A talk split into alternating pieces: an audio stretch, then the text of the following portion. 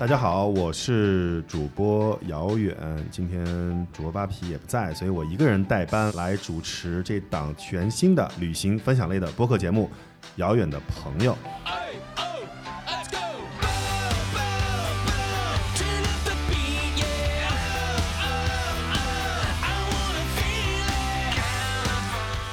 从这几期开始呢，我们都会进入一个比较大的主题，也是和现在的天气相关，就是冬天怎么玩儿。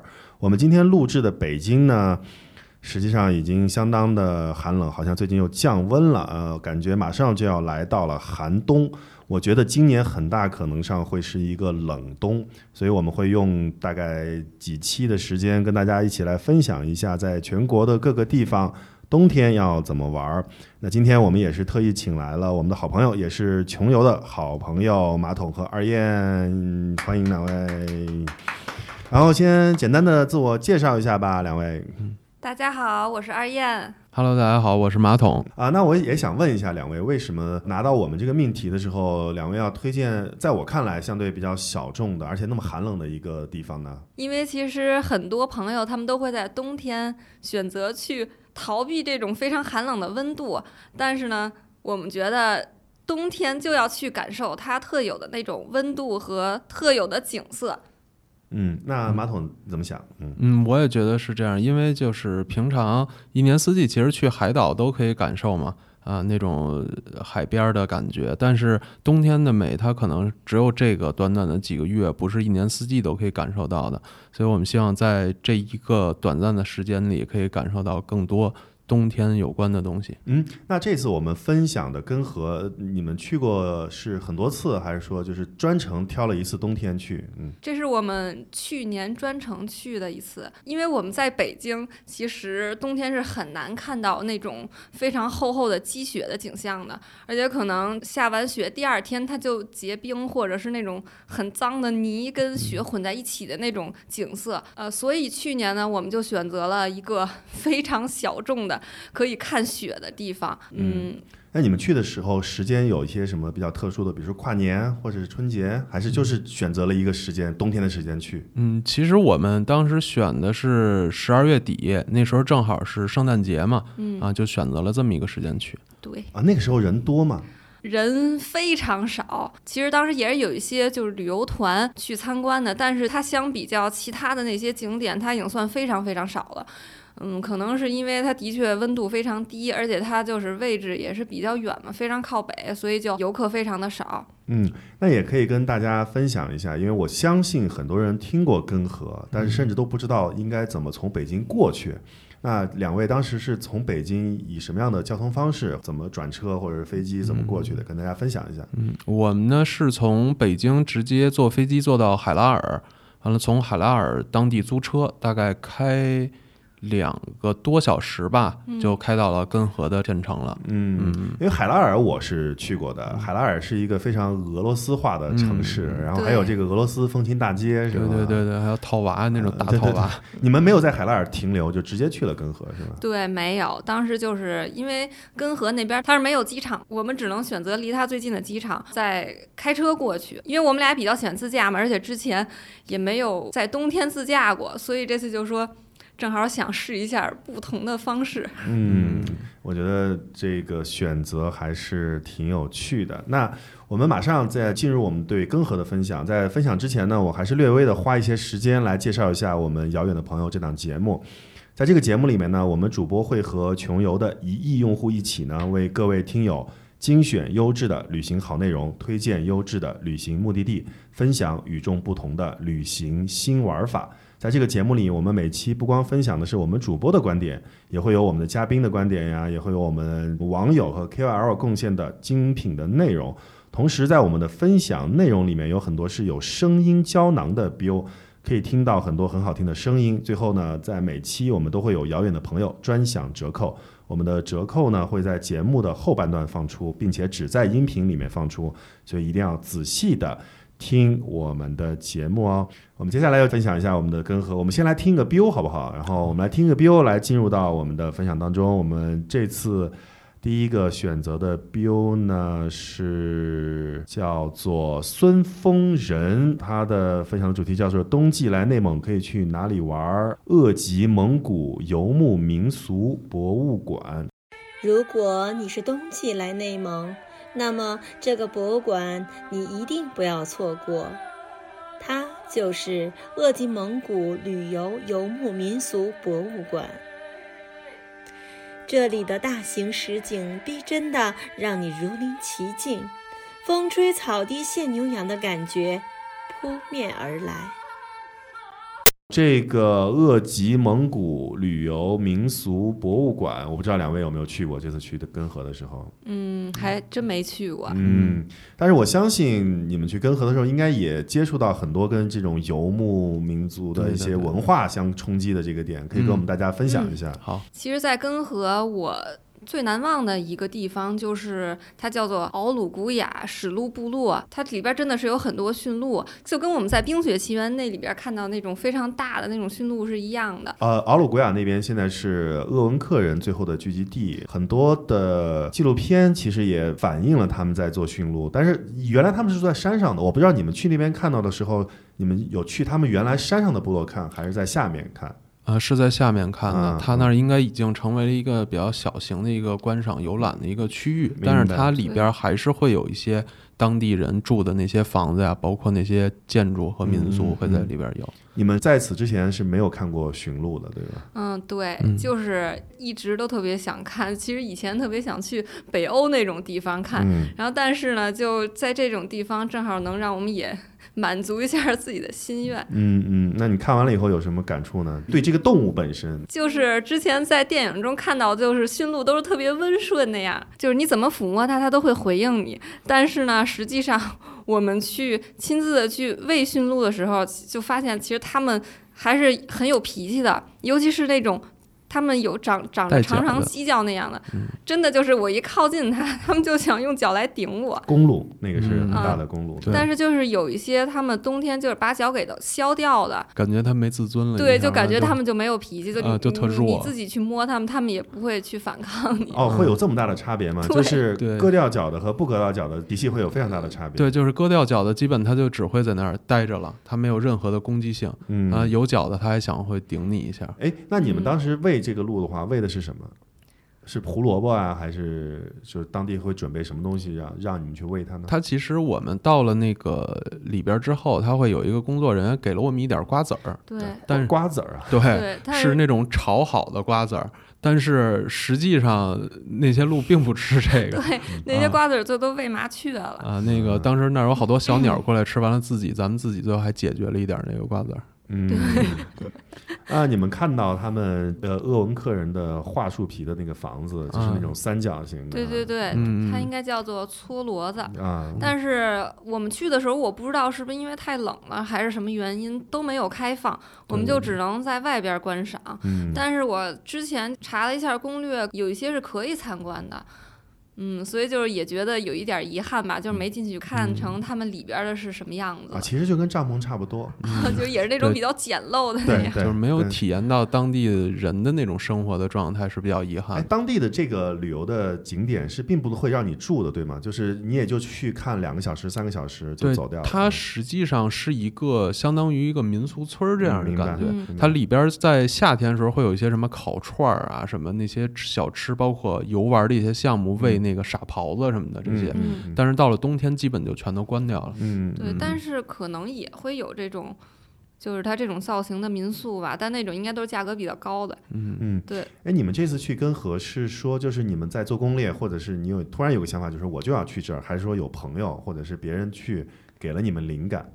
嗯，就是咱们自己去的吧，没有朋友给咱们灵感。对对对，就是自己突然有了这么一个想法，想去。因为根河它也是在内蒙古嘛，其实之前我们也去过内蒙古的冬天，当时是去的阿尔山，但是那个太久远了。嗯，对，所以后来我们就是又来到根河这边了，因为根河它纬度更高一些嘛，它的温度也更低，感觉阿尔山还不够冷。对，所以就是它的雪景肯定是比阿尔山要更更壮观。你们当时去的时候的温度大概是大概如果说是早上我们出来的时候，八九点钟可能要到零下四十度左右吧，四十度加。对，呃，如果白天出太阳，大概在零下三十二到三十五度左右。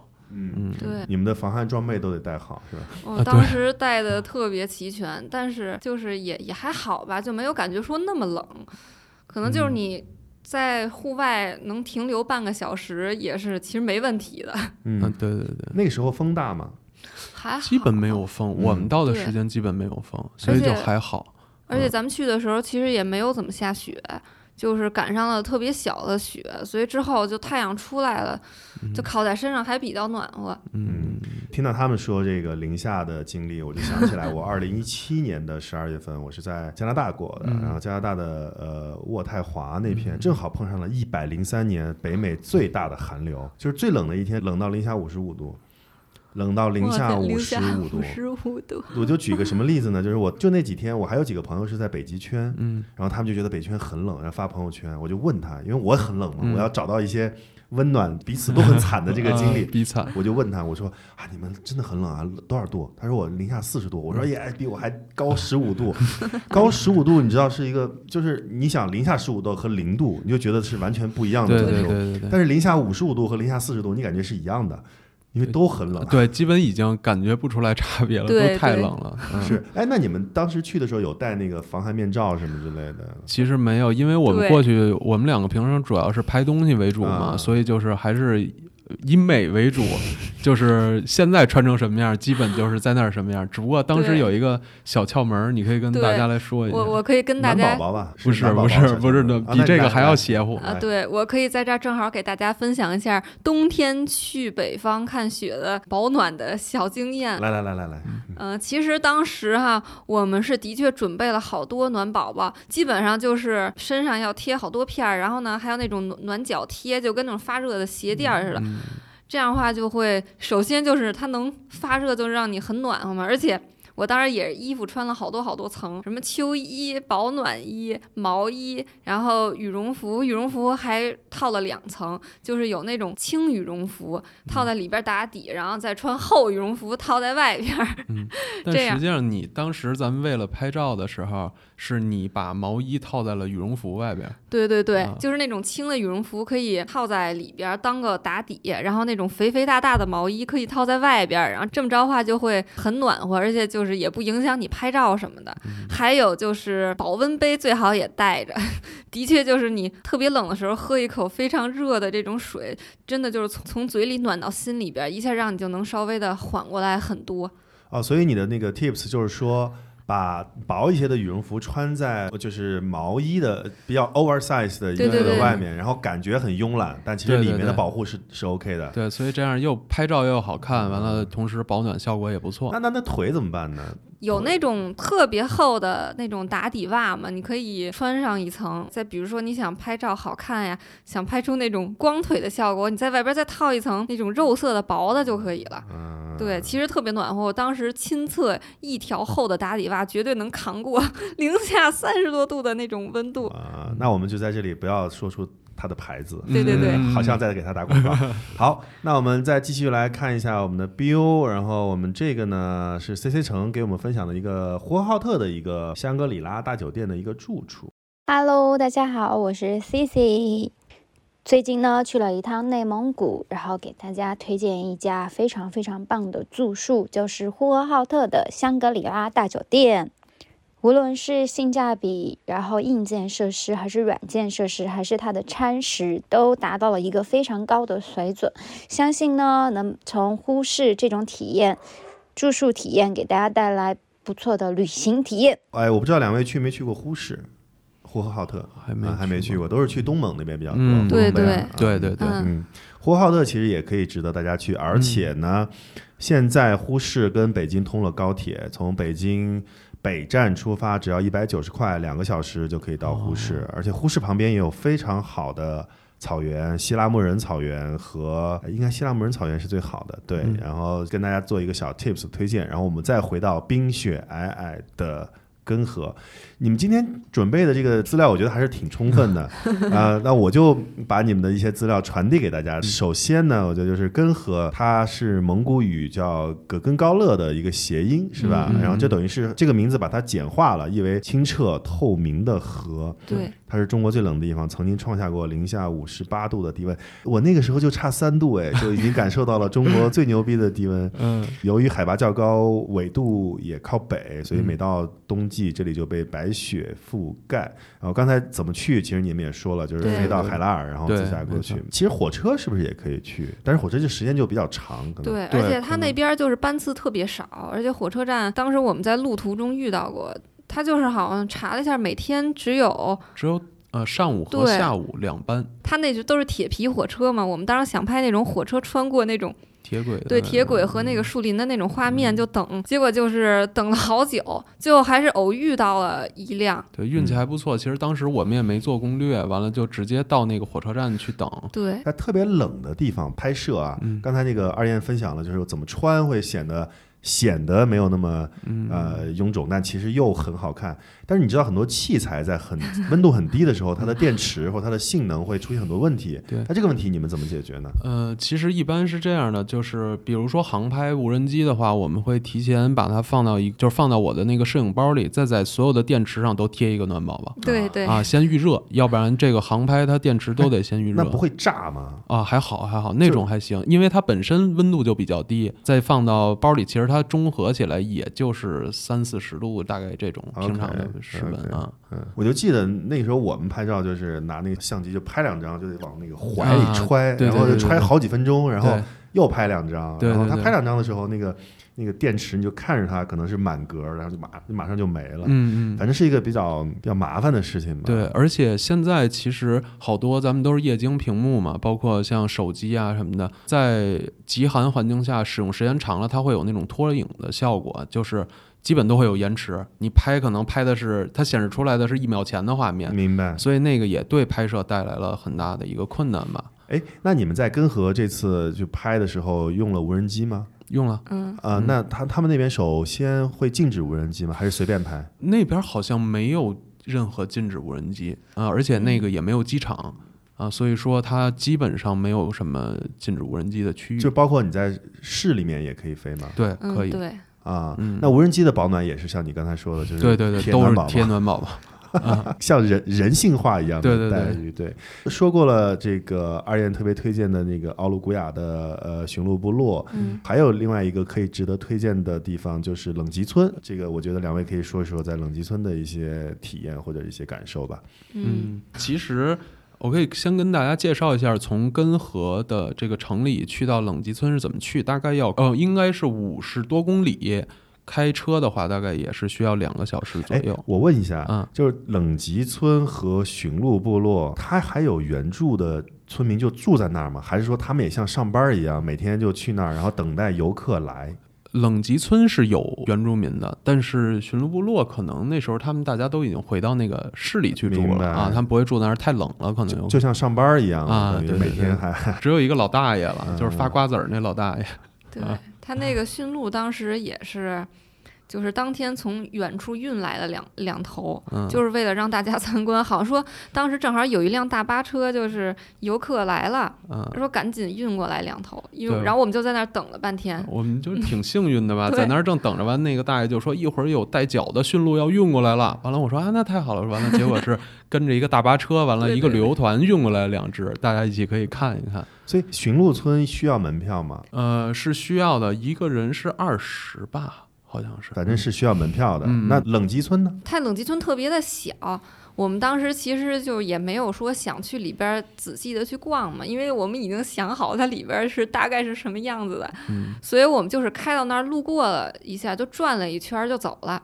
它那里边儿就是有一些那种冬季的娱乐项目，就是比如说什么滑滑梯那种的，还有什么嗯那个冰灯展。户外火锅，对，有什么旅游团去的时候，它就会比较热闹。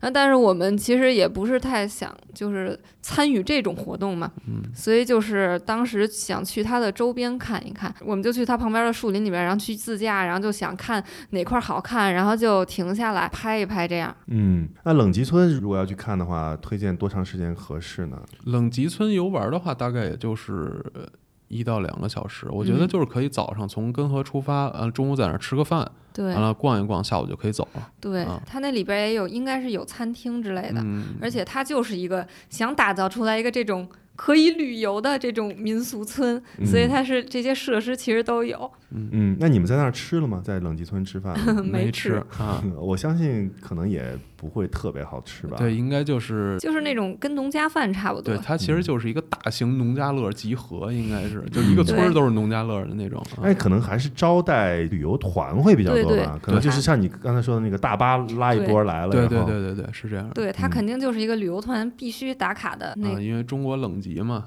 啊，谁都想去看。反正就是要拍一些照片儿什么的。嗯，那儿有一个哎特大的温度计。在冷极村怎么拍照会比较好看？其实它那里边就是那种中国的那种乡村的感觉。嗯，就就东北乡村的对，感觉东北乡村。对，啊你可以穿 大花袄拍，其实也挺接地气。嗯或者就是穿的那种文艺一些的，对吧？就那种大披肩，然后大围巾，文艺小姐姐那种感觉，其实也行。它快到冷极村之前，它有一个那种特别大的那种，相当于地标式那种大牌子，然后就上面写着什么中国极冷呃。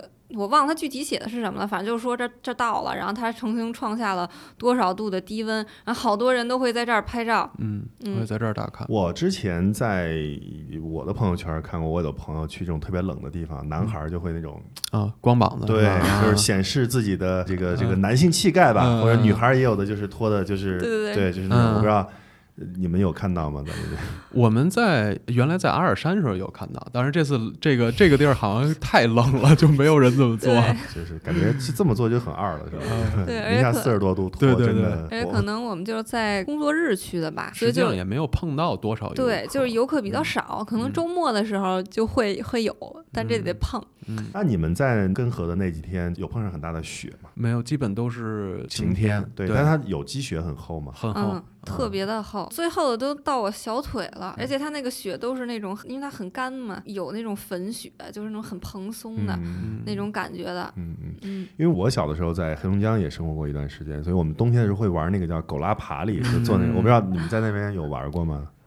那边好像现在都改良成那种汽车拉铁锹坐上边的那种，好对，像。等等一下，我有我有点那个什么汽车拉铁锹，对对对，啊现在都有这种了，就汽车的爬犁，啊，对但是不会速度太快嘛，就会让人就是那种害怕。怠速走，完了会后边坐一溜人那种完了嗯甩来回甩那样的。哦啊，明白了，明白了。那嗯看来好久没回来，要 要去看一看。行，那我们再回头来看一下我们的一个 BO，叫我的名字叫木鱼，分享的呢大连池吉林那边的 BO，我们听一下。高中地理老师天天念叨的五大连池，我终于见到了一面。它并不是单指五湖池水，而是一大片区域。大概在1719年到1721年间，火山喷发阻塞河道，形成了五个相互连接的湖泊，所以才叫五大连池。零下二十度，好看的雾凇冰挂，再加上零上八度的温泊水，真的有种童话世界的感觉。By the way，东北菜真的好吃。啊，我们这个五大连池，其实我们今天跟两位主要聊的是根河，但其实我们 Bill 里面选择的更多的是东北的很多的呃景点，像五大连池肯定是如果有机会一定要去的，一定一定要去，而且可以拍出特别漂亮的，就是那个水雪和雾凇的那个感觉。两位去过五大连池吗？没有，对，嗯那那我们推荐一下，一定要去一定要去。嗯然后你们去了以后呢，再来我们节目做一次分享。回到根河的这个旅行啊，因为前几年东北的旅行，尤其是东北冬季的旅行，是有一些负面新闻的，嗯或者说挺多的负面新闻的，嗯包括我们有一些著名的坑地嘛，坑爹之地嘛，比如说有雪乡啊这样的地方嗯，就使得很多人去东北的时候。会有一些，就尤其像咱们这种就是喜欢自驾的，嗯就不喜欢跟团的，我要追求一些相对自由的旅行的时候，会对东北，我不知道你们去的时候会有这种 concern 吗？担忧，会觉得说我会被宰客，我会被怎么样？其实我们两个人倒还好，因为我们两个属于就是那种吃饭或者说去的地儿也不一定非得是好多人去的，或者吃也不一定是那种点评特高的，就是随便吃一口，主要是为了拍东西为主。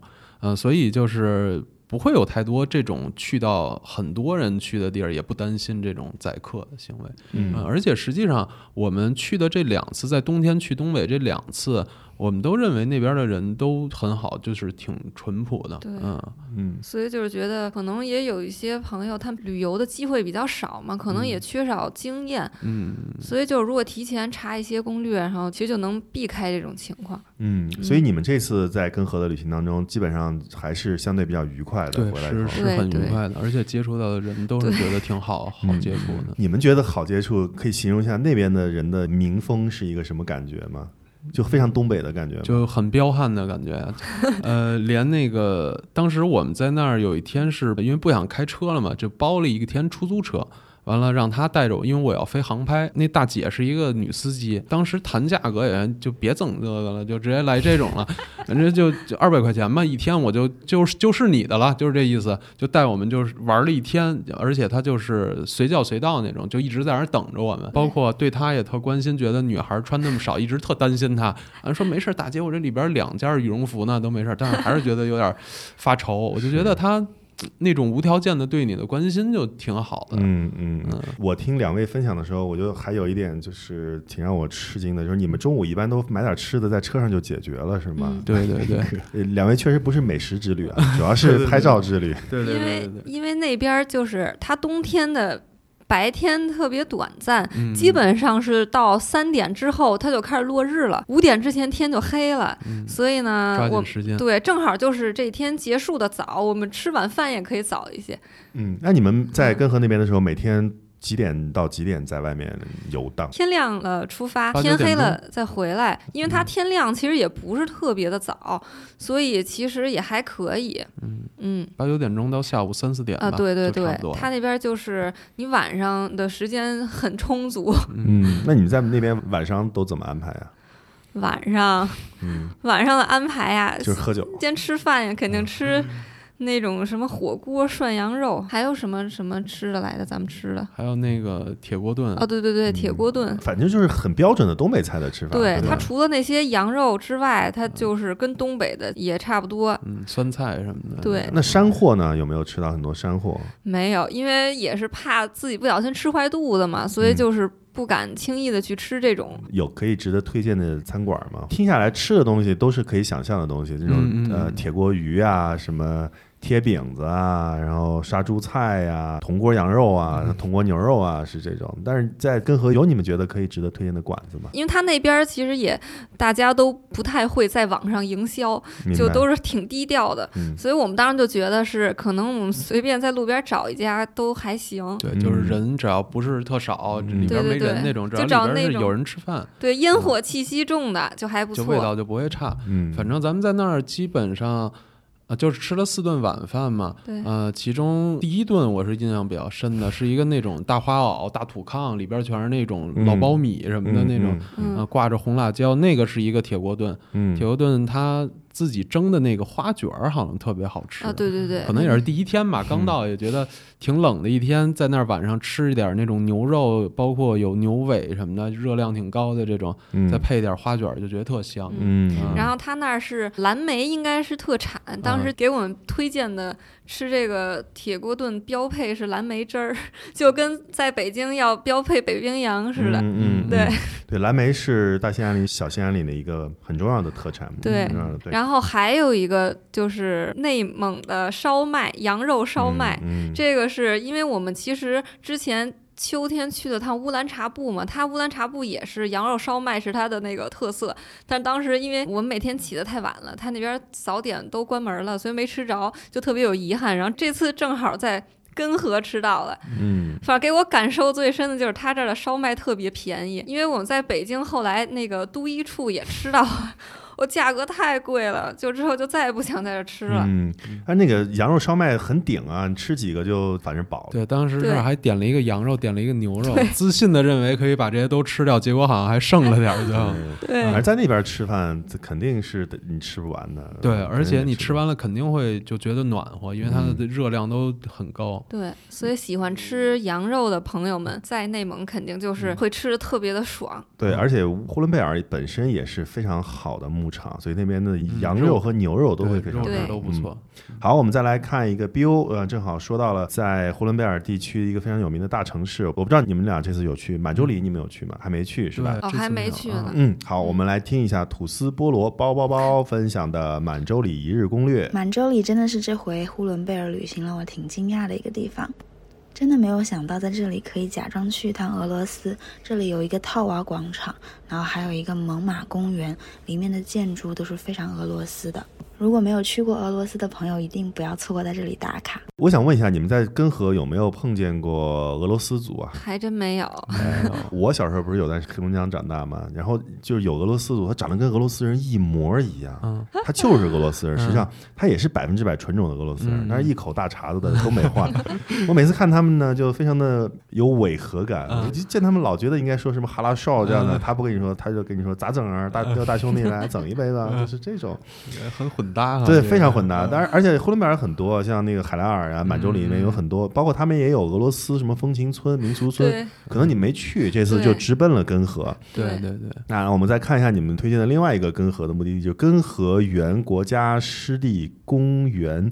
那这个冬天去能看着东西吗？其实还挺丰富的，因为它这个公园，它就是好多人都是夏天去，夏天去避暑，但是其实冬天它的河其实也没有说结冰，对吧它？有有一点有不动对，它有不动河，等于啊说就是好那种雪堆成那种小馒头，中间是那种小河流淌那种感觉，挺美的。然后它远处就是那种有雪覆盖上那种树和山对对对。然后旁边一侧就是公路，航拍特别好看。嗯，嗯所以就是这些河不是在主路上对吗？所以你们是站在主路上看到那边是有河，你们人也不会过去对吗？它是湿地公园嘛，它其实中间会有很多的停车区，对，嗯它是有停车区。有栈道可以下到河边啊，嗯冬天你也可以直接踩到河上。我为什么提这个问题啊？因为我有在这个北方生活过的经验。我觉得如果冬天我碰到冰上有河，我是绝对不敢踩那个冰的，嗯，因为你不知道哪儿是窟窿，嗯而且在那个温度掉下去，你就算被救上来，我估计半条命也没了。嗯你对这个还是安全小心。我觉得如果大家去这种地方看到有河的声音啊、水流声音，还是要站在公路上。啊，对对对拍一拍就好了，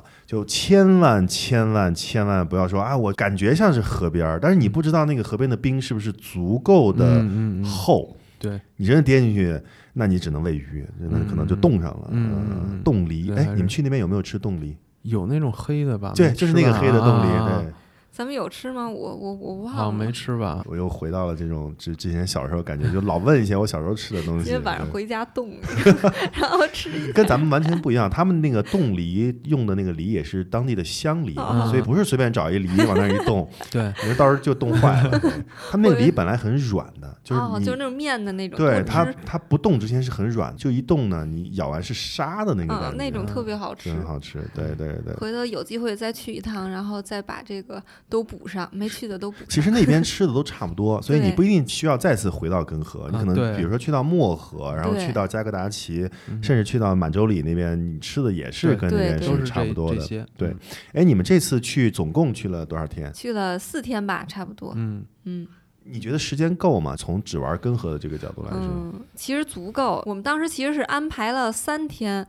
但是没想到他这个白天这么短暂，因为我们是也也是要去拍东西嘛，就感觉就 就还没拍多少，天就黑了，所以就后来临时又加了一天，因为它根河里边其实也不是特别大，所以三四天应该是足够的。嗯嗯嗯嗯，像我知道，就是每年冬天的时候，像哈尔滨那边会有什么冰雪节，就是有冰雕啊、嗯灯笼，我不知道在根河那边有没有。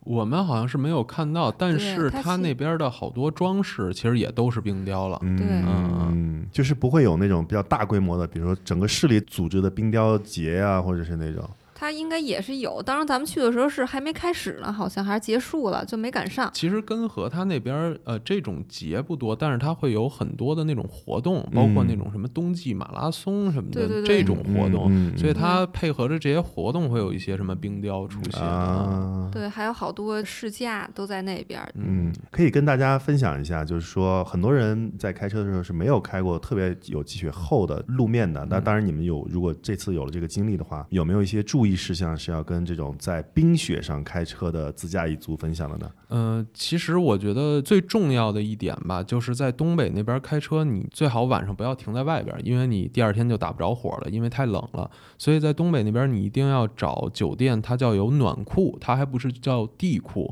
啊，它这个暖库会里边会有暖气，所以你把车停在那里边才方便你第二天打火好走。第二个就是你车起码要是冬季胎，如果说当地的雪比较厚，或者你看不到路的那种情况，还是需要再套上一层防滑链儿，这个我觉得是必须的。呃，那开的时候有没有一些？只要慢就好，还是安全第一嘛。嗯，所以你你开的时候会有那种飘的感觉吗？啊，倒没有啊，因为我觉得那边它其实好多路都会铲一铲那个积雪，嗯就是主干道会铲一铲，所以就没有那种。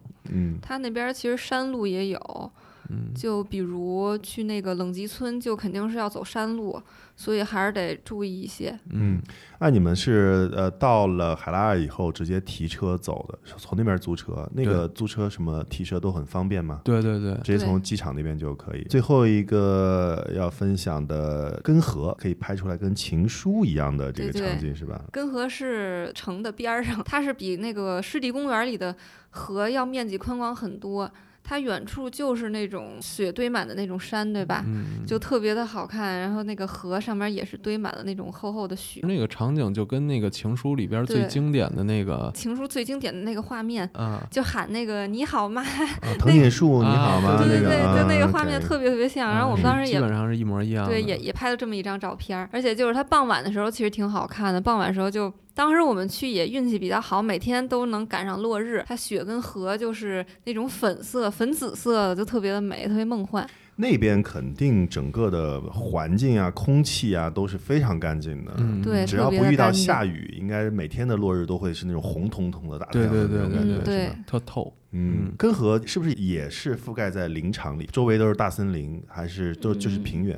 嗯，其实它也没有很被森林覆盖，就是咱们看到。平原居多，对平原嗯居多是吧嗯对，但是它远处都是就是大兴安岭嘛，它可能远处还都是山。嗯嗯，就是它的层次感还是比较强的。对对对平原河，然后森林或者山。对对对对对嗯，而且它那个树还是有有一点儿偏那种棕红色、黄色那种颜色，被雪盖在上面，挺好看的，对吧？就颜色特别丰富。对对对，因为今天说了很多很好看的照片，对对对嗯你把它发上来，我们一起随着我们的公号一起发出。这个拉拉杂杂也聊了快五十分钟了、嗯啊！那我们今天的节目呢，差不多就到这里结束。我们再一次感谢我们今天的嘉宾二燕和马桶，谢谢，谢谢主持谢人。谢。嗯，大家好，我是主播遥远，这里是遥远的朋友，一档全新的旅行分享类的播客节目。